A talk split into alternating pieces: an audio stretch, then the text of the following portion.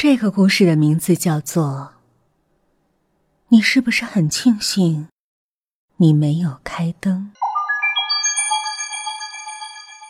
深夜，阿美晚归，她为了不影响同住的女伴，就没有开灯，摸着黑洗漱之后就直接上床了。清晨，她被人声嘈杂吵醒，房间里突然进来了很多的人。居然还有警察！原来，昨天晚上他的女伴被杀害，并被分尸。